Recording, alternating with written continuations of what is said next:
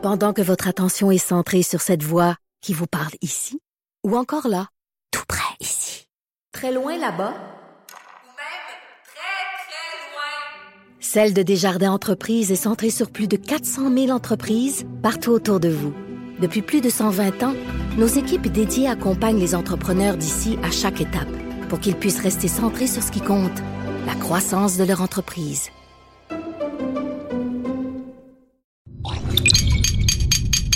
Cube Radio. Cube Radio. Cube Radio. Acteur majeur de la scène politique au Québec. Il analyse la politique et sépare les faits des rumeurs. Trudeau le midi. Bon mardi midi, on est le 5 février 2019. Mon nom est Jonathan Trudeau. Vous écoutez Trudeau le midi à Cube Radio.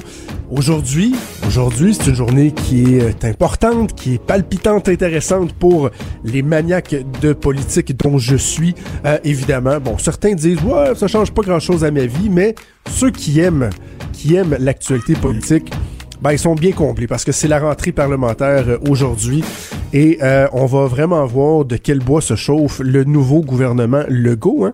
Euh, J'en parlais hier, c'est une, petite une sessionnette que nous avions eue avant Noël avec à peine deux semaines de session parlementaire, mis à part Feu Marie-Chantal Chassé, la ministre qui n'est plus ministre, qui avait eu bon quelques difficultés. Il reste que on était plutôt bien tiré la, du côté de la CAC, mais là, mais là, franchement, il y, a, y, a, y, a, y, a, y a des cracks, il y a des failles.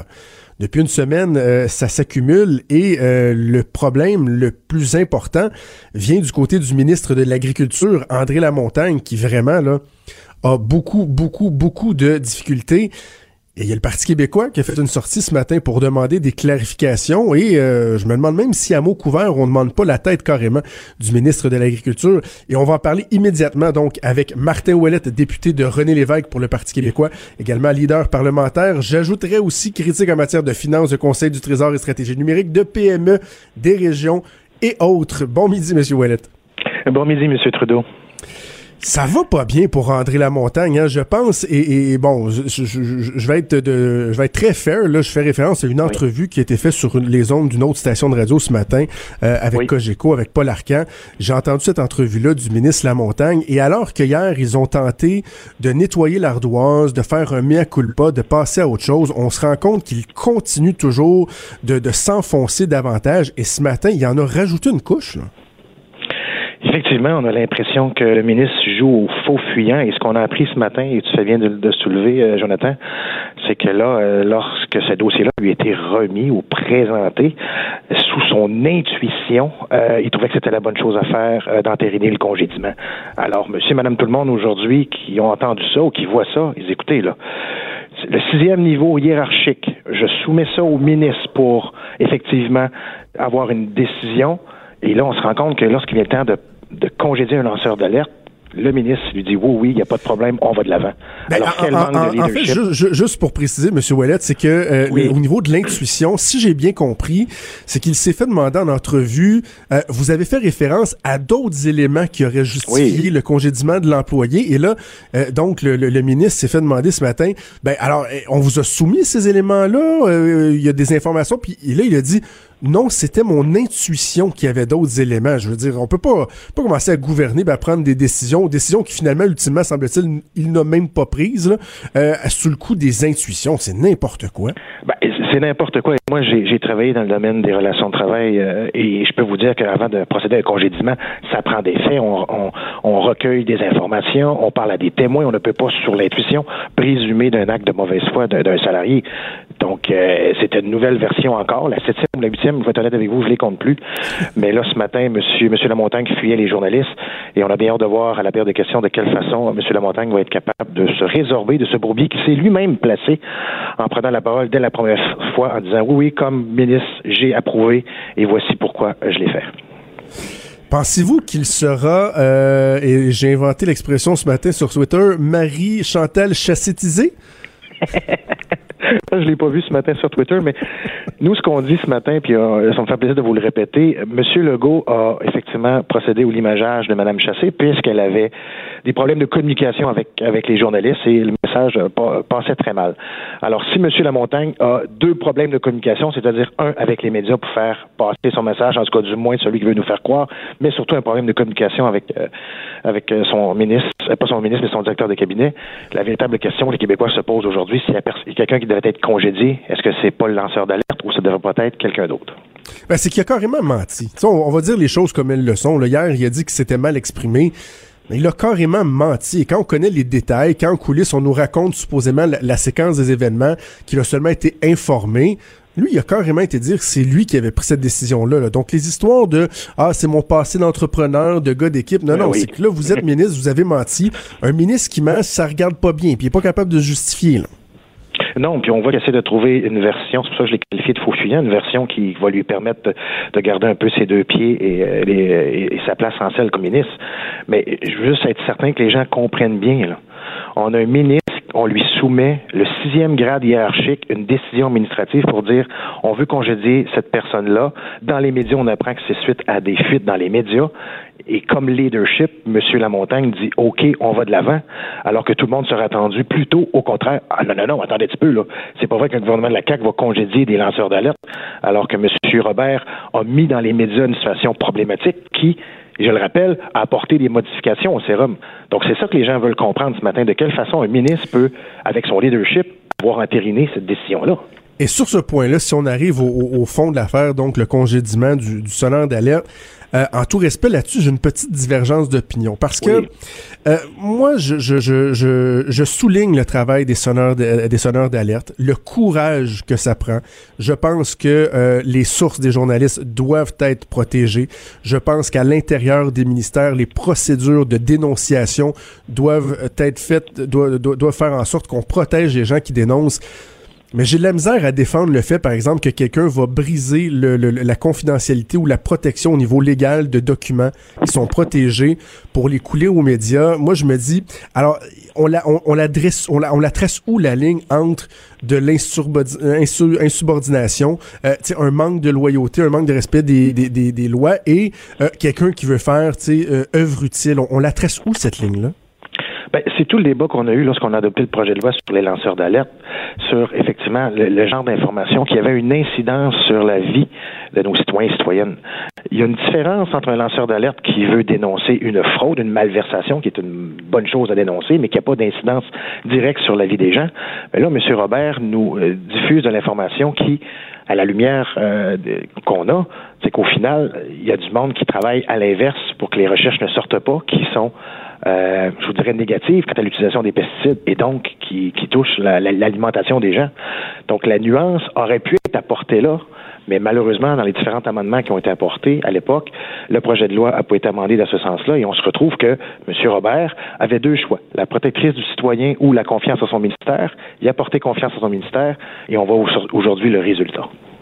Est-ce que on devrait pas justement travailler en amont par rapport à cette loi-là et par exemple faire en sorte que euh, lorsqu'un fonctionnaire dénonce une situation à l'intérieur de, de son ministère, qu'il y ait en place des processus qui non seulement les protègent, mais qui obligent euh, les gens à aller de l'avant, à faire au moins certaines vérifications, à ce que ça laisse des traces pour, éviter qu'un fonctionnaire justement se sente obligé d'aller à l'étape d'après, de mettre euh, son poste en jeu, sa sécurité d'emploi en jeu et de dénoncer par exemple aux médias, même si bon, je suis dans les médias, on n'a pas ça qu'on a de l'information évidemment, mais euh, donc de, de s'assurer en amont que les processus soient mieux faits pour pas qu'on en arrive là justement. Effectivement, si M. Robert a décidé d'aller dans les médias, c'est- un gros risque qu'il a pris, on voit de quelle façon il a payé le prix.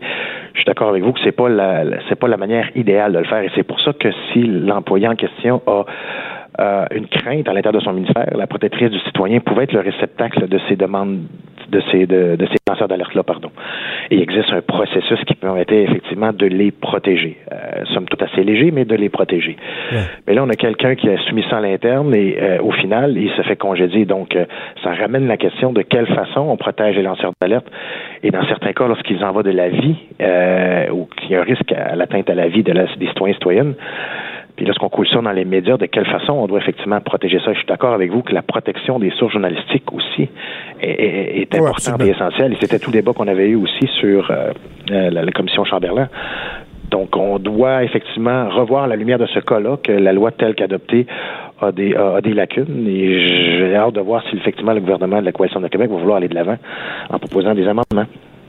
Monsieur Ouellet, c'est la session parlementaire qui débute cet ben, aujourd'hui, c'est débuté, mais Oui. c'est débuté, mais première période de questions à 14h cet après-midi. Bon, j'imagine qu'il risque d'être euh, question de, de, de, de, de ce dossier-là, mais de façon générale, la stratégie du Parti euh, québécois, quelle est-elle? Parce que certaines personnes, dont je suis, vous ont un peu reproché de de manquer d'identité, de dire ben, c'est quoi le Parti québécois, sur quel clou on veut euh, frapper? Est-ce que, si je vous pose la question, là, euh, on peut s'attendre à quoi du Parti québécois pour la prochaine session parlementaire? Ben, quatre enjeux très euh, très euh, précis qu'on va qu'on va poser en question, mais qu'on va faire aussi en mode proposition aussi. On va parler beaucoup de langue et d'indépendance, assurément de lutte au changement climatique, de justice sociale, Jonathan, mais aussi de développement des régions. Donc, euh, on aura des propositions, on a des projets de loi qui sont en attente d'être déposés aussi, notamment sur la lutte au, au déficit climatique. On en aura aussi du côté de l'éducation. Donc, ce que je veux que les gens comprennent bien, on a reçu un message clair le 1er octobre. On a terminé à 10 députés à deuxième opposition. Donc, on doit faire effectivement un travail pour se reconnecter aux gens. Mais on a encore d'excellentes idées pour améliorer le Québec. Si le gouvernement de la Coalition de Québec veut s'en inspirer, ça va nous faire plaisir de collaborer avec lui. Mais, comme opposition aussi, on va faire aussi notre travail de critique et, dans le cas de M. Lamontagne, poser des questions qui, effectivement, pour M. et Mme tout le monde, nous amènent à se poser la question sur la pertinence. Vous avez, euh, un mot en terminant, vous avez parlé de l'importance des régions. Vous êtes député d'une d'une région dite éloignée, des, toujours moi, dite éloignée des grands centres, hein, parce que c'est quoi une région éloignée dans les faits? Euh, vous êtes critique en matière de région. Nouvelle dont on parle pas beaucoup, mais ce matin dans le Devoir, on apprend que déjà, il y a un recul sur l'engagement là, de la CAQ de brancher euh, toutes les villes et villages d'ici les quatre prochaines années. Euh, c'est inquiétant, ça, déjà, là, qu'on- on semble ouvrir la porte à un recul là-dessus. Et il s'en va de la survie de nos, nos villages. Quand on parle de vitalité, quand on parle d'occupation du territoire, ça prend du transport, ça prend des emplois, mais si on n'est pas capable de se connecter, quand on sait que plusieurs affaires se font maintenant en ligne, on rate assurément une fenêtre euh, et on fait juste courir à notre euh, dévitalisation. Donc, euh, on en avait parlé pendant la campagne électorale. M- euh, Legault avait été incisif là-dessus. Et là, je comprends bien mal euh, leur pourquoi ou le comment euh, d'un recul aussi flagrant de ne pas vouloir connecter toutes les régions du Québec rapidement euh, au réseau Internet. Martin Ouellette, merci d'avoir pris le temps de nous parler et surtout, surtout, bonne session parlementaire. Amusez-vous bien. Écoute, c'est la retour des grandes classes. merci, à bientôt. Merci, bye bye. Merci Martin Ouellette, qui est leader parlementaire du Parti québécois, député de, de René Lévesque et porte-parole d'une tralée de dossiers incluant euh, les régions. Ça sent pas bon pour André Lamontagne, là, euh, bien honnêtement. Là. Le, pire, là, c'est que euh, la semaine dernière, là, euh, faisons une petite mise en situation. Je vais faire et le journaliste et André Lamontagne. J'ai pas de co-animateur pour, pour, se prêter au jeu avec moi. Euh, je suis journaliste et je pose la question au ministre de l'Agriculture. Euh, Monsieur le ministre, semble-t-il qu'un fonctionnaire qui a été congédié par votre ministère en raison de, de, de fuite euh, d'informations, que- que- qu'est-ce que vous avez à dire là-dessus? Avez-vous autorisé cette décision-là? Là, je suis André Lamontagne. J'ai écoutez, euh, je suis en poste depuis peu, depuis quelques mois, et euh, dans le cadre des nombreuses séances d'information que j'ai eues suite à mon entrée en poste, on m'a entre autres euh, informé euh, du congédiement à venir d'un employé. C'est un dossier qui est administratif. C'est une décision qui est prise par euh, les fonctionnaires, par un sous-ministre, même un dossier qui avait été géré à l'époque du précédent gouvernement. Donc, j'ai pris acte de cette décision-là. Et c'est tout. Tu sais, à, peu près. Et là, il y aurait pu avoir d'autres questions ensuite sur le respect ou sur euh, des améliorations apportées à la loi qui vient protéger les, les sonneurs d'alerte. Mais le ministre s'est mis dans le trou. Tu sais, quand on dit auto-pelure de bananiser, là, c'est incroyable. Et qui a piqué une débarque sur une, une, une- une succession de plures de bananes. Et chaque jour, il sort, il va devant les médias, il remet trois, quatre plures de bananes, puis zou, il repart là-dessus. C'est vraiment, vraiment pathétique. Je trouve ça dommage. Un homme euh, qui de- donnait une bonne impression, euh, semble sympathique, peut-être naïf. Je pense pas qu'il était mal intentionné. Mais là, j'ai l'impression qu'au cabinet du premier ministre, on regarde ça puis on se dit, ouf, après avoir réglé le problème de Marie-Chantal Chassé, est-ce que vraiment on va tolérer longtemps un autre problème de la sorte? À gauche, à droite, au milieu. Tout le monde est le bienvenu. Jusqu'à 13, vous écoutez Trudeau le midi. Cube Radio. On est de retour et je suis avec Claude Villeneuve, qui est chroniqueur euh, au Journal de Montréal, le Journal de Québec. Bon midi, Claude. Bon midi. Jonathan. Et bonne fête. Ah, C'est ta fête aujourd'hui. oui, oui. Oui, oui, ben tu sais, avec Facebook, euh, Facebook aujourd'hui, c'est dur de ne pas se souvenir de la fête. Oui, c'est ça. Puis moi, je peux pas mon plaisir. J'aime vraiment ça, ma fête. Moi, je, je suis un peu, euh, je, je- je fatigue un peu mon entourage avec ça. Moi, Ah, ma fête, euh, Ah ben, je suis tellement content de t'entendre dire ça. Moi, je suis une des personnes les plus bébés du monde avec ma fête. Et je dis toujours, j'ai une journée dans l'année où j'ai le droit de juste dire que c'est ma fête. Et l'avantage aussi, c'est que je suis bébé avec la fête de tout le monde. Quand il- c'est la fête à quelqu'un dans mon entourage, je vais lui souhaiter bonne fête 40 fois dans la journée à fatigant. C'est spécial quand c'est ta fête. Ah, le petit cha- moi, le petit chapeau de princesse, là, la, la- la petite couronne, là, je serais prête à la porter le jour de ma fête. Là, je trouve que je le mérite. Euh, Il y en a un autre que c'est sa fête. C'est Oh André Lamontagne. oh là là. Quel beau lien ici. André Lamontagne, est vraiment, euh, il se fait faire sa fête. On s'entend qu'il a couru après le trouble. Je disais avant la pause, je m'amusais même à faire une simulation de conférence de presse. Euh, il a échappé un ballon qu'il n'aurait pas dû échapper. Là. Il s'est mis dans le trouble lui-même. Écoute, euh, je, je le dirais un peu grossièrement, là, le ministre, il a voulu faire son toffe. Oui, j'ai j'ai eu à- personnellement approuvé ce congédiement. Mes fonctionnaires m'ont consulté, j'ai dit que c'était correct. Alors qu'il n'y avait pas besoin de faire ça, là. Il n'y avait pas. Puis là, aujourd'hui, on le voit, là, là, en fait, hier, un peu penaud. Ah, ben, c'est pas exactement comme ça que c'est passé. En fait, c'est pas vraiment ma il s'en est-tu ça. donné des coups de fouette hier, pareil? Hein? Ben c'est ça, ça donne l'impression du gars qui voulait montrer qu'il était en charge, qu'il s'occupe de ses affaires, puis qu'il il est capable de prendre la pression sur lui, alors que c'était pas son rôle de faire ça, c'était pas sa responsabilité, puis il s'est vraiment inventé une crise là euh, qui, qui était pas supposée l'affecter. Puis euh, il y a un qui s'en tire bien venir jusqu'à maintenant, en fait, c'est François Legault qui le lendemain a un peu joué dans le même film, là, en disant euh, ouais ben c'est pas la seule raison pour laquelle le- le- l'agronome a été Ouais. congédié, il y a d'autres affaires alors que sa lettre de congédiement indique pas ça du tout. C'est que c'est diffamatoire. C'est Ouais. ça, ça Ben. l'affaire. Puis tu sais, quand on parle à des gens en coulisses, on semble vraiment insister sur le fait qu'il y a d'autres choses. là, qu'il y a un d'autre- Puis, puis en passant, là, je, je le dis aux, aux gens qui nous écoutent, j'ai fait un maximum de recherches. On n'est pas dans les affaires d'harcèlement sexuel. de- on n'est pas là, là. Plus au niveau de le l'attitude, les relations avec les patrons, ben, il semblerait qu'il y avait quelque chose. Mais quand tu vois que la lettre officielle fait pas mention de ça, et que toi, t'es un politicien, encore pire, un premier ministre, comme tu viens de le Oui. dire, et que tu s'en vas dire, ouais, c'était pas ça l'affaire, il y avait d'autres choses. Si, boulot, c'est pas habile, là. Ben, tu l'aides à bâtir son cas pour une contestation. En tout cas, là, je veux dire, je me mets à la place euh, du monsieur qui va... juste- en plus, on entendait André Lamontagne hier qui disait ça, ben, il va éventuellement avoir une contestation. Là, en ce moment-là, les motifs seront, euh, seront évoqués. Euh, tu sais, le gouvernement paraît pas bien là-dedans. Puis, à la fin, ben, ben, en fait, au début, c'est une question de lanceur d'a- d'alerte. Hein, c'est ça la question Ouais. qu'on se pose. Il semble que c'est pour ça que le- l'agronome a été congé- congédié. Et... Euh, Là, on- ça, ça nous ramène la question, c'est que la CAQ devait être un gouvernement plus transparent, il faisait la leçon au gouvernement libéral là-dessus, et là, ben, on a l'impression qu'ils ont joué dans le même film, que les mêmes pratiques demeurent. Il va falloir faire la lumière là-dessus parce que d'un côté, il y a un ministre qui a voulu prendre sur lui, puis que là, il est en train justement de s'auto-pelure de bananiser pour reprendre l'expression que tu as pris.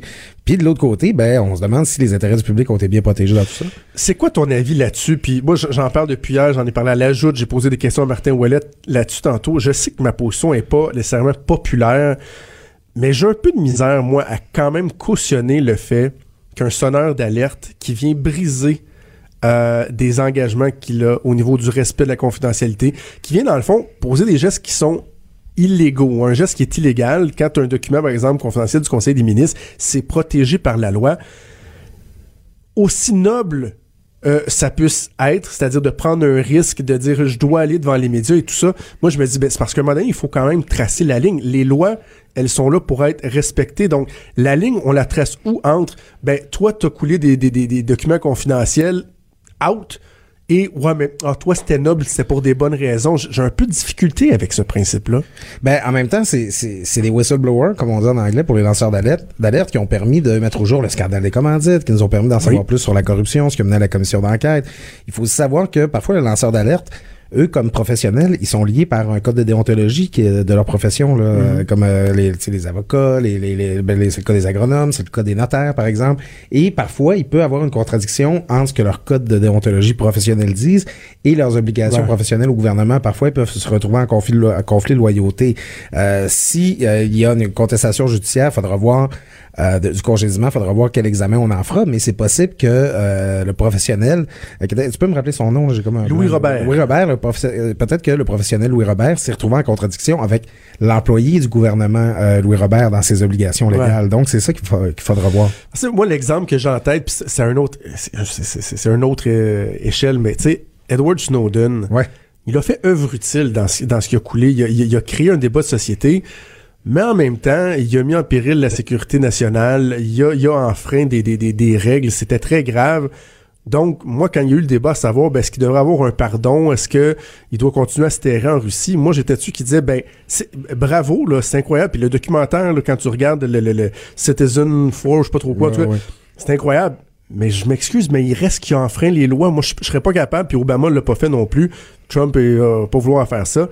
Il- S'il revient au pays, malheureusement, il va être arrêté. C'est courageux ce qu'il a fait, mais il a enfreint les lois pareil. Oui, puis il y a- il y, a une certaine conséquence à assumer de ça. C'est ça. Euh, il faudrait- c'est, c'est, c'est ça qui est problématique avec le cas de M. Robert, c'est que bon, on, on a la, la lettre de congédiement, on a ce qu'il allègue avoir vécu. C'est bon beaucoup à Thomas Gerbet de, de Radio Canada Oui. là, qui a accroché le grelot là-dessus, puis qui bon qui continue de faire des papiers à ce sujet-là. Euh, et on en sait très peu pour en discuter. hein. Bon, évidemment, proba- probablement qu'il n'était pas question de sécurité nationale. Là, probablement, pas- probablement que c'est pas le, le non, mais quand même, l'utilisation de pesticides, c'est- c'est- c'est c'est dans ce qu'on mange. Ça peut être la question de la sécurité du Ouais. public. Alors, euh, est-ce que, euh, en manquant ses obligations professionnelles, c'est le cas, euh, M. Robert a mis la sécurité du public en danger ou est-ce qu'il l'a protégé, en fait? C'est ça qu'il faudra voir. Ouais. Et euh, à un moment donné, ça se peut que ta- la loyauté envers le, gouvernement, envers le gouvernement, s'il y a des intérêts euh, obscurs ou occultes, là, ou en tout cas des intérêts qui viennent du privé, qui ont essayé d'interférer dans la conduite du gouvernement, Mm. ça se peut que ta loyauté envers le gouvernement commandait que tu rendes ça public, tu sais. Ouais. En tout cas, moi, moi je, je, je pense, pour terminer là-dessus, qu'on devrait travailler en amont et faire en sorte que dans euh, les règlements sur les sonneurs d'alerte, par exemple, lorsqu'il y a une dénonciation qui est faite à l'intérieur d'un ministère, premièrement, on protège cette personne-là. Et ça, on a déjà mis des mesures en place, mais qu'il y a une obligation d'aller de l'avant. Sais, qu'on peut, qu'ils peuvent pas dire, ben non, c'est n'importe quoi, comme semble-t-il serait arrivé dans ce cas-là. Et, dans le fond, de venir euh, prévenir euh, ce sentiment d'obligation que certains ont de se tourner vers une autre solution, soit de couler de l'information aux médias, de s'assurer que ce soit pris au sérieux. Bref, euh, on va voir ce qui va se Dans passer. tous avec les ça. cas, le ministre André Lamontagne et le premier ministre François Legault se sont achetés du trouble. Penses-tu qu'il va sauter la montagne? Ben, si, si ça en reste là, on va, je croirais pas. On verra aussi les conclusions de la protectrice citoyenne. Mais comme tu le disais avant la pause, euh, Jonathan, c'est décevant parce que ça avait l'air d'être un monsieur qui est là pour les bonnes raisons. Ouais. Euh, C'était quelqu'un qui a un profil intéressant. Je sais pas si tu connais un peu son histoire, perdu son épouse. Ben oui, son épouse, années, euh, ouais, la oui. façon qu'il est venu en politique. Il a voulu se donner un pouvoir d'imputabilité, puis à la limite, c'est tout à son honneur, là, mais là, ça, il Ouais. ça, ça- ça- le, le- le fusil explose. Euh. Justement, donc, rentrée parlementaire, on va entendre parler de ça assurément cet après-midi. Mais sur plusieurs fronts, euh, les derniers jours ont été difficiles. là. Un premier passage à vide pour le gouvernement Legault. Ben, on, on l'a vu, hein, c'est un gouvernement de communicateurs, on le sait, hein, c'est, tu on vit et on périt par la communication dans ce gouvernement-là. C'est Marie-Chantal Chassé, la presse et dépend. Euh, la semaine passée, on a senti des petits couacs qui sont venus de, de cette fois-ci du côté de François Legault. Tu sais, on l'a déjà vu, on l'a vu tout de suite avec Théo Taxi. Où, euh, bon, euh, écoute, on, on en reviendra encore aujourd'hui, un rebondissement là, dans Théo Taxi. Ben oui, Pierre-Carl Pelado Quelqu'un- serait intéressé peut-être à se porter des, des restants. pour être intéressé. Mais euh, on s'entend que Théo Taxi, tu sais, quand, quand ça c'était sorti, là, il y a, il y a quatre ans, c'était la meilleure invention depuis le pain, euh, depuis le pain tranché. Là, tout le monde en parlait, puis t'allais faire dans ce temps-là, tout le monde le met donc, puis c'était Alors que c'était une ça. catastrophe annoncée. Ah, tout à fait, tout à fait. Mais là, c'est que tu vois François Legault qui, euh, pour euh, parler en termes de hockey, qui snap ça dans la zone de l'ancien gouvernement. Ah, ça, c'est les libéraux qui ont fait cette erreur-là. Là, le lendemain, euh, publie sa lettre ouverte, puis euh, il dit, ah non, mais c'est un bon projet, tout ça. Puis le Legault, parle de son ami Alexandre Taillefer, que euh, il faut, ça prend plus d'entrepreneurs, plus de projets, puis qu'il a encore confiance à Alexandre Taillefer. On comprend pas pourquoi Legault avait besoin de jouer dans ce film-là mercredi. Et puis là, Islamophobie. Parle-moi Ben, d'islamophobie. Beaucoup aimé ta chronique hier. Euh, une chronique qui faisait beaucoup réfléchir. Je te laisse résumer, mais euh, je te lance la, la, la, la- je te cède la, la parole en disant simplement ceci. Il y a un discours qui est largement répandu sur la victimisation Oui. des Québécois, que c'est donc bien épouvantable qu'on se fasse traiter de raciste et tout et tout. Moi, je suis de ceux qui disent faisons attention aux généralisations. Ouais. Mais en même temps, toi, tu amènes un point de vue qui est loin d'être peut-être pas populaire, mais qui est loin d'être inintéressant. Ben écoute, bah, d'abord pour faire la genèse, on le sait, dans le cadre des commémorations, deuxième anniversaire des attentats de la mosquée du 29 janvier 2017, euh, il y a Geneviève Guilbeault là, qui, qui a elle-même, elle, elle avait pas mal un sans faux depuis le début, là, qui est allée dire qu'une journée pour l'islamophobie, ça pourrait contre l'islamophobie, ça pourrait être une bonne idée. Sais, l'an passé, là, le débat avait, euh, avait commencé à circuler, puis ça passait pas Ben ni dans la population ni dans la classe Même les libéraux avaient montré peu d'appétit de Ben, c'est c'est très sensible. hein. Et euh, le lendemain, euh, François Legault, il dit non, non, non, il n'y aura pas une journée comme ça parce qu'il n'y a pas d'islamophobie au Québec. Il y a des gens qui ont fait un petit saut parce que est-ce que le Québec est islamophobe? Je ne crois pas. Est-ce que on peut définir les Québécois en disant qu'ils sont des islamophobes? Je ne crois pas non plus. Mais est-ce qu'il y a une méfiance envers les musulmans qui existe dans cette société-là? Ben, moi, je remarque qu'il n'y a aucun sujet qui me vaut autant de courriels négatifs, d'insultes, voire menaçants ou agressifs que quand je parle de la communauté musulmane. Il y a, il y a des gens qui ont peur des musulmans Ouais. au Québec. Il y a des gens qui, qui, qui sont inquiets puis qui leur prêtent des motifs, là, disons, qui sont pas très nobles. Alors, euh, moi, le point de vue que j'ai là-dessus, bon, on a vu François Legault le lendemain, il a dit, ben, je voulais pas dire, euh, oui, s'il y a des actes d'intolérance envers euh, les, les gens de la communauté arabo-musulmane, mais il n'y a pas un courant islamophobe. Alors, ça en est sorti comme ça. Moi, je peux être d'accord avec le premier ministre là-dessus, Ouais. là, un courant Aussi. organisé, politique. Je ne crois pas. Mais moi, mon point de vue, c'est de dire, si là, on nomme, par exemple, il y a des meurtres au Québec, ça arrive, il y en a eu 93 en 2017, les plus statistiques, les plus à jour qu'on a. Dire ça que ça existe, là, le meurtre au Québec, ça veut dire que tous les Québécois sont des tueurs? Ben non. Puis dire que le vol ou la fraude, la corruption, ça existe au Québec, est-ce que- ça dit que tous les Québécois sont des voleurs? Non, ça dit pas ça. Donc, dire que l'islamophobie, ça existe au à Québec, ou à- il y a des gens qui aiment pas le terme islamophobie parce qu'ils disent, ah, c'est un fourre-tout, là, tout le monde qui critique les religions, tout ça, on les traite d'islamophobes. Parlons de sentiments anti-musulmans, parlons, parlons de méfiance euh, envers euh, la, communauté arabo-musulmane, je le sais pas. Mais ça existe au Québec, on est capable de le dire. Puis, ben, le dire, ça ne vient pas dire que tous les Québécois ont peur des musulmans. Ça veut juste dire que c'est un phénomène qui existe ici, comme il y a de l'antisémitisme, comme le racisme existe encore, comme le sexisme existe aussi. Fait que je pense que si on n'est pas islamophobe, justement, on devrait pas avoir peur de dire oui, ça existe, puis ça ne nous définit pas, puis on le dénonce. Au mois d'août 2017, j'avais euh, publié une chronique euh, qui, tu vois, je viens de la retrouver, là, qui s'appelait Juste un peu raciste. oui, je me souviens. Tu t'étais directeur opinion. Euh, sans dire que les Québécois sont racistes, Ouais. et justement dire qu'il y a un grand courant d'islamophobie, il y a, un petit, moi j'ai parlé d'un petit fond, là. il y a quelque chose comme un petit fond de racisme. Là. Euh, On regarde, tu dis les commentaires des fois sur les médias sociaux, peu importe les plateformes, là, même les mieux intentionnés, les- des fois on dit il y a un petit quelque chose quand même. Là. Ben écoute, moi, moi, j'aime ça appeler ça le phénomène jamais sans ma fille. tu te souviens? Hein? Ouais, oui, le roman, livre, le film des années 80 euh, avec Sally Field, là, cette Ouais, femme-là qui ouais. allait vivre en Iran. Puis, tu sais, je me rappelle là, quand mais je me d'entendre, oh, je vous nommerai pas de nom, là, mais des membres de ma famille, disons, là, Ah, avec les musulmans, tu le sais jamais, hein, ils peuvent se faire passer pour bien correct, mais donné, si tu te rends compte, c'est des extrémistes, puis tout ça. Tu sais, je- je- moi, je connais des gens qui, qui fréquentent la mosquée là, de, de Sainte-Foy, là, où il y a eu, c'est- c'était Ok. des hommes, des femmes, des, des, des personnes plus vieilles, plus âgées, tout ça. Puis, j'en parle à des gens autour de moi. Oui, il y a une de mes amies qui y va souvent. Ah ouais, es-tu voilée? Non, non, non, elle, écoute, elle est avocate, elle va à l'université, tout ça, puis ok, ben c'est correct. Tu sais, à la limite, euh, oh, les, les musulmans, ils me dérangent pas. Mais là, quand ils se mettent à porter un Ah, voile, sais, c'est- sûr que ça nous est étranger, c'est sûr que c'est loin de notre réalité, c'est sûr qu'au Québec, on s'est beaucoup battu pour la sortir, la religion de notre vie, puis on a un petit... Mais, mais, Un mais tu sais, on, on- conviendra ensemble qu'un des problèmes, c'est que euh, lorsque les gens posent des questions, émettent des réserves, des interrogations, des craintes, de tout de suite les cataloguer, Ouais. c'est pas mieux ça. Ça fait que les gens vont, vont, vont se conforter dans, dans, dans ce qu'ils pensent. Et ça, les libéraux de Philippe Couillard, entre autres, je pense, ont nuit à ce niveau-là. Ah, Euh, Justin Trudeau aussi, avec son multiculturalisme dégoulinant. je- c'est... En tout cas, bref, euh, euh, pour clore là-dessus, je- je- j'aime ça, euh, utiliser cette phrase-là, cette image-là, que quelqu'un m'avait déjà dit en région à l'époque, euh, quand j'étais en politique. Mais ça- on peut le dire sur les Québécois en général. Les Québécois, on accueille les gens à bras ouverts, mais ça nous prend du temps avant de les refermer puis de vraiment étreindre. C'est une belle image. Tu sais, hein, on est accueillant, mais avant vraiment d'inclure les gens, de les accueillir solidement, des fois c'est un peu plus difficile. Écoute, euh, on a déjà dépassé notre temps. Je veux juste un mot rapidement. Hier, il y a eu des fuites sur Oui. deux rapports au Parti québécois euh, qui semblent pointer Jean-François Lisée. Je suis un peu partagé entre me dire, ouais, ben à la suite d'une défaite, c'est normal que le chef souvent va prendre une grande partie du blanc, alors que s'il avait gagné, tout le monde aurait dit, il a donc été euh, merveilleux. Est-ce qu'il y a là un constat qui était inévitable? Y vois-tu une espèce de règlement de compte aussi, un Jean-François Lisée qui a refusé de s'excuser, reconnaître ses torts? Comment t'as analysé ça hier? Écoute, il y, a deux- y a- il y a deux affaires là-dedans. C'est que avant de rentrer en campagne électorale, là, le PQ était déjà mal pris. hein. Le PQ, là, dans le dernier mandat, il a changé deux fois de chef. En fait, en 2014, il a aussi connu une défaite historique. Il y a un déclin du PQ qui, qui s'observe depuis 15, 20 ans, qui, est- qui est assez inéluctable.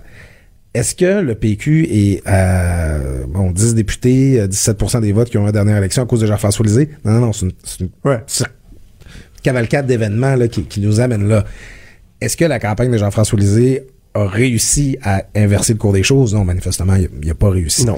Puis, ben, on voit que, puis ça, après une campagne électorale, c'est toujours en train de dire, un tel a pas fait ça de job, un tel a pas fait ça, puis là, ben, lui, il écoutait pas, puis là, ben, ça se décidait dans l'autobus, puis là, ben, c'est, c'est un peu inévitable que, tu sais, on dit, la, la, la défaite est orpheline, hein. Tout le monde essaie de, de mettre ça sur le dos de quelqu'un d'autre. Donc, je- à la fin, est-ce que la campagne du PQ s'est bien passée en 2018, en- à l'automne? Non. Elle n'a pas donné les résultats escomptés. Est-ce que la situation actuelle du PQ est seulement attribuable à la campagne de Jean-François Lisée? Non plus. Il y a quelque chose de plus fondamental que ça, de plus historique que ça dans le, déclin du PQ. Si les gens au Parti québécois pensent que c'est juste la dernière campagne électorale qui les a amenés là, ben, ils vont passer à côté là, d'une question, d'un questionnement beaucoup plus fondamental. Mais il y a un qu'ils ont certain règlement de là. compte aussi, là. Ça, c'est je pense qu'il y a des gens qui n'ont pas digéré que Lisée s'excuse pas, que Lisée ait fait le- le- la fameuse sortie au face-à-face à TVA, etc. Il y en a qui l'ont de travers encore, puis c'est pas étranger, selon moi, au fait qu'on voit ça dans des médias couler, là. Ben, c'est sûr que c'est pratique. En plus, il est plus là. Son entourage est plus là, donc c'est facile de casser du sucre. Ça fera pas beaucoup de chicanes à l'interne, ils sont partis. Ah ouais. En même temps, c'est peut-être euh, un petit peu le, backlash, je me passe l'expression de Jean-François Lisée, qui, lors de la dernière conférence nationale des présidents, est allé pour dire que lui, il trouvait qu'il avait très bien fait ça, puis qu'il avait une très bonne campagne, puis que le face-à-face TVA, là, il referait exactement la même chose. Peut-être qu'au parti, on dit, bon, OK, Jean-François Lisée a livré sa version, là, nous, on va livrer la nôtre, là, puis on trouve, on n'est pas satisfait de la campagne qu'il a faite. Il y a quelqu'un qui m'évoquait une théorie que je trouvais intéressante. Euh, on sait à quel point euh, il est productif, Jean-François Oui. Lisée. Quelqu'un disait, ça se pourrait-tu, mettons, qu'ils sont en train d'écrire un livre et qu'il y a des gens qui ont voulu donner leur version des faits euh, avant que Jean-François Lisée vienne euh, étayer ses théories, etc. Là. Je suis sûr qu'on va finir par avoir le, le livre qui révèle tout de Jean-François Lisée. là. C'est qu'est-ce Il doit être rendu au c'est deuxième la, tome. nouvelle- c'est la première politique réalité, là, Jean-François Lisée. Avec Claude, toujours un plaisir, content de t'avoir euh, retrouvé. Ben oui. Bonne rentrée parlementaire, on se reparle bientôt et on te lit régulièrement dans le Journal de Montréal, Journal des Quand Trudeau parle de politique, même les enfants comprennent. Jusqu'à 13. Vous écoutez Trudeau le midi. Cube Radio.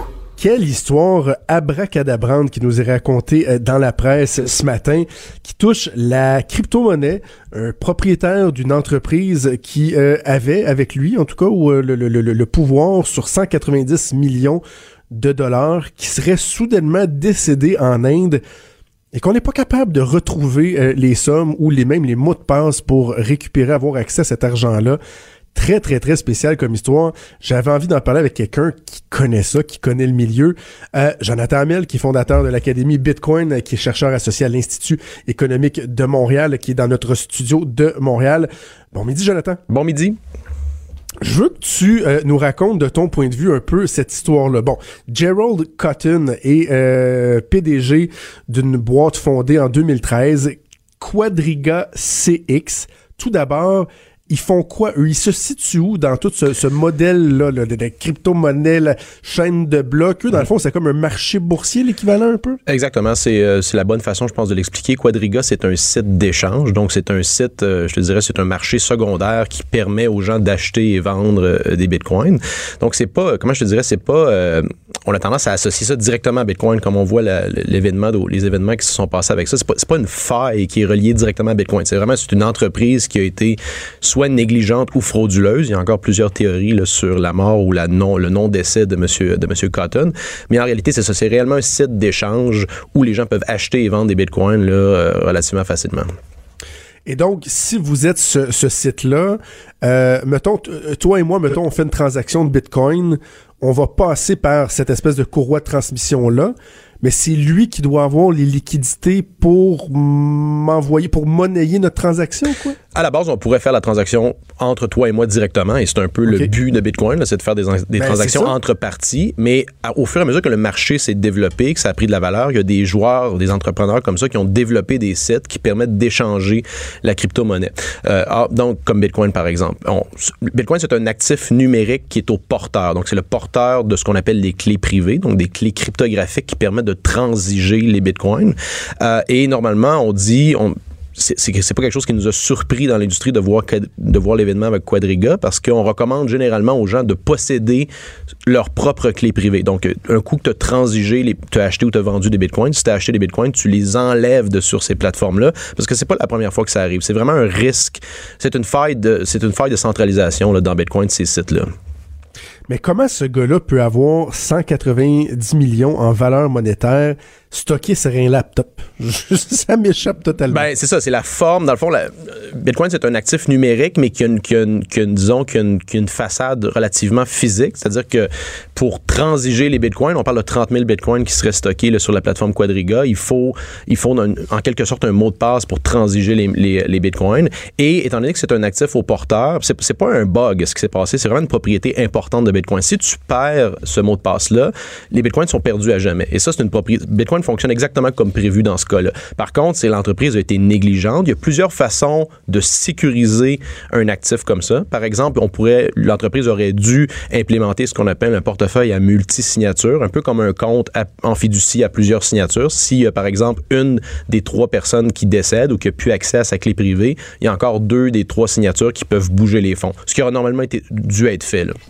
Est-ce que ça devrait être obligatoire, Jonathan? Parce que, tu sais, est-ce qu'il y a encore des trous dans la loi, euh, par exemple, à ce niveau-là? Est-ce que justement, euh, ben, premièrement, est-ce qu'il était en dehors des règles ou justement, est-ce qu'il y avait un, manquement dans la réglementation? Ben, moi, je suis d'avis qu'il y a suffisamment de lois euh, qui encadrent, par exemple, la fraude, le vol au Canada pour encadrer tout type de transactions, incluant les transactions Bitcoin. Il n'y a pas besoin d'une réglementation, à mon avis, spécifiquement sur Bitcoin. Par contre, les, les joueurs, les échanges devraient implémenter, je pense, des règles de fonctionnement qui sont, euh, qui sont, qui sont, qui sont, qui, visent à protéger justement l'actif des, euh, de, de leurs détenteurs. On a vu d'ailleurs dans les, dans les derniers jours plusieurs autres échanges qui faisaient des affaires aussi avec Quadriga offrir là, de collaborer pour euh, tracer les fonds. Parce qu'il y a une, euh, des propriétés intéressantes aussi, c'est que l'entièreté des transactions Bitcoin sont traçables. Donc, si par exemple M. Cotton n'était pas réellement mort et se mettait à bouger cet argent-là, on pourrait la tracer là, euh, très facilement. OK, parce que justement, là, euh, résumons un peu le- le- le- les, les, les, euh, les- les aspects plus euh, nébuleux, si on veut, de l'histoire. Euh, Jerry Cotton, au mois de décembre, euh, s'en va en Inde. euh, en voyage, supposément, ça va construire euh, un orphelinat. Il y a juste 30 ans, le gars. Là. Le 9 décembre dernier, on apprend que, euh, supposément, suite à des complications liées à la maladie de crâne, il serait mort. Il avait fait son testament deux semaines avant de partir, comme par hasard. Et là, sa femme dit, moi, j'ai aucune façon d'accéder euh, à ces fonds-là. Alors là, il y a des gens qui disent, est-ce qu'il est encore, est-ce qu'il est vraiment mort? Est-ce qu'il est en vie? Etc. Il y a Mais- plusieurs, euh, il, y a, il y a un débat, il y a plusieurs théories Ouais. du complot, mais dans les deux cas, dans les deux cas, soit si- s'il est mort, ou soit il y avait euh, une absence de diligence, une- réellement une mauvaise manipulation de la part de l'entreprise, il faut jamais, et ça je l'ai répété, je sais pas combien de fois dans les 18 derniers mois, il faut jamais laisser les bitcoins sur une plateforme comme ça. La façon sécuritaire de détenir des bitcoins, c'est vraiment de détenir un portefeuille sur- dans- à partir duquel vous contrôlez réellement les clés privées. Est-ce que lui, parce que là, bon, on dit c'est 190 millions en valeur, mettons, là, Ouais. euh, supposons ensemble, mettons, il est en vie à quelque part, safe and sound, en Inde ou sur une île, il peut-tu prendre un ordinateur, accéder à ses trucs, rentrer ses clés, ses mots de passe, cacher puis sauver en voleur? Il pourrait-tu faire il ça? pourrait techniquement? mais là, je pense que je, je suis pas au courant des derniers développements, mais euh, à partir du moment où on va avoir identifié le portefeuille qui détient ces fonds-là, on va être en mesure de tracer, euh, tracer les fonds. Il y a probablement des échanges Bitcoin, par exemple, qui vont décider de activement geler les fonds qui vont être transigés pour. euh, ça, a été, ça a été le cas dans, dans le cas d'autres piratages ou autres fraudes dans d'autres échanges. Il est facile d'identifier. Donc, ça, c'est une propriété importante de Bitcoin, c'est qu'on est en mesure de tracer chacune de- des parties là, de ces 30 000 Bitcoins-là qui ont, qui ont été, euh, qui sont en quelque sorte gelés. Là. Donc, c'est ça. Donc, les fonds pourraient être bloqués. Oui, d'une certaine manière, mais dans, dans l'autre cas, dans la théorie où M. Cotton est réellement mort et que les bitcoins sont réellement perdus, c'est 0,01% de la quantité totale des bitcoins qui est disparue. Donc, techniquement, si vous possédez des bitcoins, ils deviennent, ils deviennent du jour au lendemain plus rares. Euh, tu disais si par exemple bon la personne euh, décède, a pu, a pu ses mots de passe, les bitcoins dans le fond deviennent perdus à jamais. Est-ce qu'à un moment donné ils s'effacent? Est-ce que est-ce que ces bitcoins-là deviennent euh, euh, caduques ou en tout cas est-ce, qu'ils s'éliminent ou ça veut dire que à tout jamais tu peux avoir un certain volume à gauche et à droite de bitcoins qui vont toujours juste rester là, qui C'est seront euh, jamais cachés ou transigés? Exactement, c'est ça. C'est un peu comme euh, on peut faire la comparaison avec les, les vaisseaux euh, euh, portugais et euh, espagnols qui se promenaient avec de l'or là, au 15-16e siècle, disons, et qui coulaient au fond de l'océan. on sait que l'or est là, mais on peut pas aller la chercher d'une certaine manière. Mais C'est la même chose avec les bitcoins qui sont perdus, comme par exemple le portefeuille du, du ou des fondateurs là, de- du développeur de bitcoin, Satoshi Nakamoto, qui, po- qui possède un million de bitcoins euh, qui ont jamais bougé. Donc, on, mais on peut réellement les voir sur, sur la chaîne de blocs, là, sur le grand livre des transactions bitcoin, mais ils ont jamais bougé. Et possiblement qu'ils bougeront jamais. OK. Qu'est-ce que tu dis aux gens qui déjà pouvaient peut-être être méfiants par rapport au Bitcoin, qui disaient ouais, peut-être je serais intéressé, mais je sais pas, c'est encore un peu euh, nébuleux pour moi, et qui là voient ça ce matin puis qui se disent ouais, ben là, est-ce que vraiment finalement c'est fling flang cette affaire-là? Toi, dans le fond, ce que tu leur dis, c'est euh, gouvernez-vous de, de, de, de, bonne manière, ne faites pas affaire avec des, des plateformes comme celle-là, puis il devrait pas avoir de problème. Ben, essentiellement. la première, la première investissement qu'on devrait faire dans Bitcoin, c'est la connaissance. Donc, comprendre comment ça fonctionne, comprendre l'aspect euh, relativement technique de Bitcoin, l'aspect cryptographique, la possession sécuritaire des clés. Ça, c'est une chose. Il y a une façon aussi très sécuritaire de transiger des Bitcoins. Un coup qu'on, un coup qu'on a acheté ou vendu des Bitcoins, on peut facilement importer ces fonds-là. Euh, et aussi, c'est un actif qui demeure risqué et volatile. Donc, on recommande aux gens d'investir seulement ce qu'ils peuvent totalement perdre. Donc, mettez pas la moitié de Ouais. vos REER là-dedans. Euh, c'est comme un investissement dans Théo Taxi, ça peut complètement disparaître là, du jour au lendemain. Donc, euh, c'est euh, pas pas du jour au lendemain dans le cas de Bitcoin, mais c'est un, un actif qui demeure, euh, qui volatile et risqué. Donc, on, on, on- on- recommande aux gens d'être diligents, de faire leurs propres recherches, parce qu'il y a beaucoup de choses qui se disent à gauche et à droite, mais en la base, comme je disais au début, c'est pas, euh, c'est pas Bitcoin qui est en cause là-dedans. C'est vraiment l'entreprise qui a été, euh, qui a été négligente ou frauduleuse, peu importe la situation. Est-ce que c'est le genre de pédagogie euh, d'enseignement que vous faites à l'Académie Bitcoin, euh, Jonathan? Ouais, précisément, c'est le genre de, de- c'est le genre de, de conférence que je donne surtout dans le monde financier ou technologique. On explique pourquoi pourquoi ça existe, pourquoi ça, pourquoi Bitcoin est né et pourquoi ça, ça persiste malgré euh, la mort annoncée à plusieurs reprises dans les dix dernières années. Bitcoin a eu 10 ans le 3 janvier dernier, donc on pense que c'est ça date pas d'hier là, ça et ça ça ça ça ça, ça, ça défait tous les pronostics euh, depuis depuis 10 ans. Avant de te laisser, t'es, t'es un maniaque de, de, de, de technologie, tu t'y connais, t'as fondé une compagnie, etc. Euh, je veux t'entendre sur la nouvelle ce matin, mais en fait l'annonce qui a été faite hier par le gouvernement, la réforme de la gestion de l'informatique. Et là, déjà, il y a des drapeaux qui se lèvent, des gens qui disent Wow, là, on va, on va passer de 457 centres de traitement informatique au Québec à, à deux d'ici trois ans. Et on dit maintenant, il y a 80% de nos données, donc les données du gouvernement, les données sur monsieur, madame, tout le monde, que le gouvernement qui possède, qui vont être dans le cloud, dans le fond, hébergés par des compagnies comme Amazon, Google, Microsoft, IBM. Et là, il y a des gens qui disent, wow, est-ce qu'on doit s'inquiéter, euh, protection des, des, des renseignements, vie privée, etc. Pour quelqu'un qui connaît ça, qui connaît bien tout ce milieu-là, toi, t'interprètes ça comment? Est-ce qu'on doit s'inquiéter? Euh, non, aucunement. Je pense que ça aurait dû être fait beaucoup, beaucoup plus tôt, du moins. Euh, c'est des technologies qui permettent de permettre de pas investir dans le matériel. Donc, euh, c'est des plateformes qui permettent. euh, avant, on investissait quoi? 100, 150, 250 000 pour euh, une ferme de serveurs, mais, ou quelques serveurs. Maintenant, on peut avoir accès à essentiellement le même service pour un coût euh, fixe par mois. Donc, je pense que c'est pas le rôle du gouvernement d'héberger des données. Le rôle du gouvernement, c'est de, c'est de- d'offrir des services. Donc, si les entreprises qui, en passant, sont au Québec, hein, Google, Amazon, Microsoft, ils ont tous des centres de données ou des.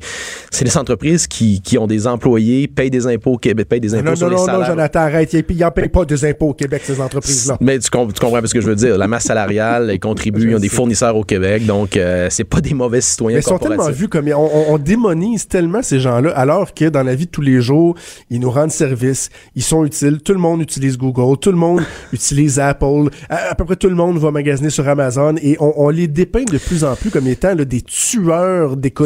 C'est incroyable. Et au- au- je pense que les entreprises bénéficient de, des services que ces entreprises-là offrent. Comme euh, tantôt, je parlais, tu sais, Uber. Depuis qu'Uber est à Montréal, je pense que Montréal plus, c'est plus facile de vivre à Montréal. On peut commander euh, Ah, du c'est fast-food maintenant qui est livrable en vélo. Donc, euh, c'est incroyable comme, comme innovation. On reviendrait pas en arrière, ça, c'est sûr. Et J'étais, euh, euh, il y a quelques semaines, j'étais à la station à Montréal, donc je restais à l'hôtel, proche du parc Émilie Gamelin, et euh, j'avais j'avais faim. J'étais à ma chambre d'hôtel. Et je me suis fait venir des sushis, des excellents sushis à prix très abordable que j'ai magasiné avec Uber Eats.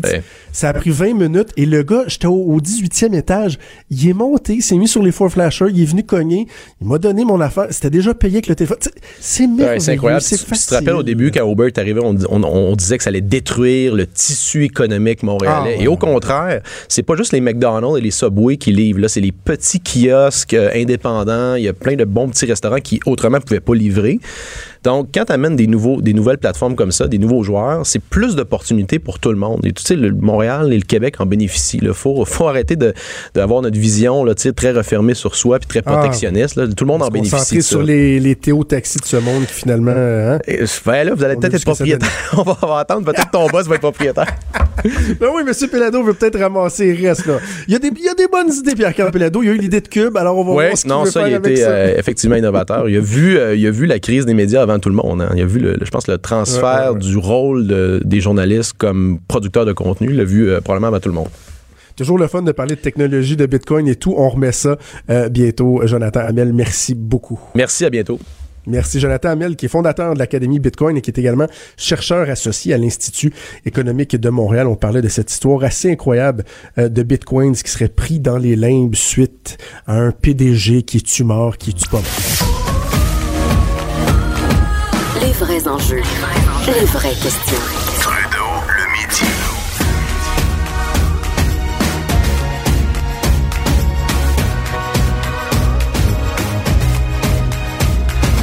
Cube Radio. On a parlé euh, des déboires euh, de la CAQ, hein, euh, ben, déboires. Je pense qu'on peut appeler ça des... parce que on a eu tous une analyse plutôt positive des premiers pas de la CAQ, des 100 premiers jours. Euh, tu sais, moi, je suis de ceux qui vraiment disent, ouais, ouais, les- gens aiment ce qu'ils voient, là. La CAQ, euh, bon, on a même vu en fin de semaine, ils ont monté dans les sondages, loin de descendre. Et là, c'est vraiment les premiers pas plus difficiles de la CAQ. On l'a vu avec André Lamontagne, le débat sur l'islamophobie, les classes maternelles 4 ans, c'est pas évident. Euh, et la, la session parlementaire qui commence, je pense que on va vouloir taper pas mal sur certains clous. Ça veut pas dire qu'il peut pas avoir des tensions ou des problèmes dans d'autres parties. Euh, J'ai sorti une information hier euh, à la joute et je trouve ça, je trouve ça assez intéressant. Parce que euh, des fois, il y a des éléments qui collent plus euh, que d'autres et tout. Mais des fois, quand vous parlez de personnalités qui sont bien appréciées dans les médias, qui, qui passent bien, qui sont bien en vue, on dirait que ça colle moins. On dirait qu'ils sont un peu plus téflon. Est-ce que ce serait le cas de Marois Risky, la députée de Saint-Laurent, nouvelle députée euh, libérale, qui est, on va se le dire, elle est partout depuis l'élection du 1er octobre? Malheureusement, ça fait des mécontents.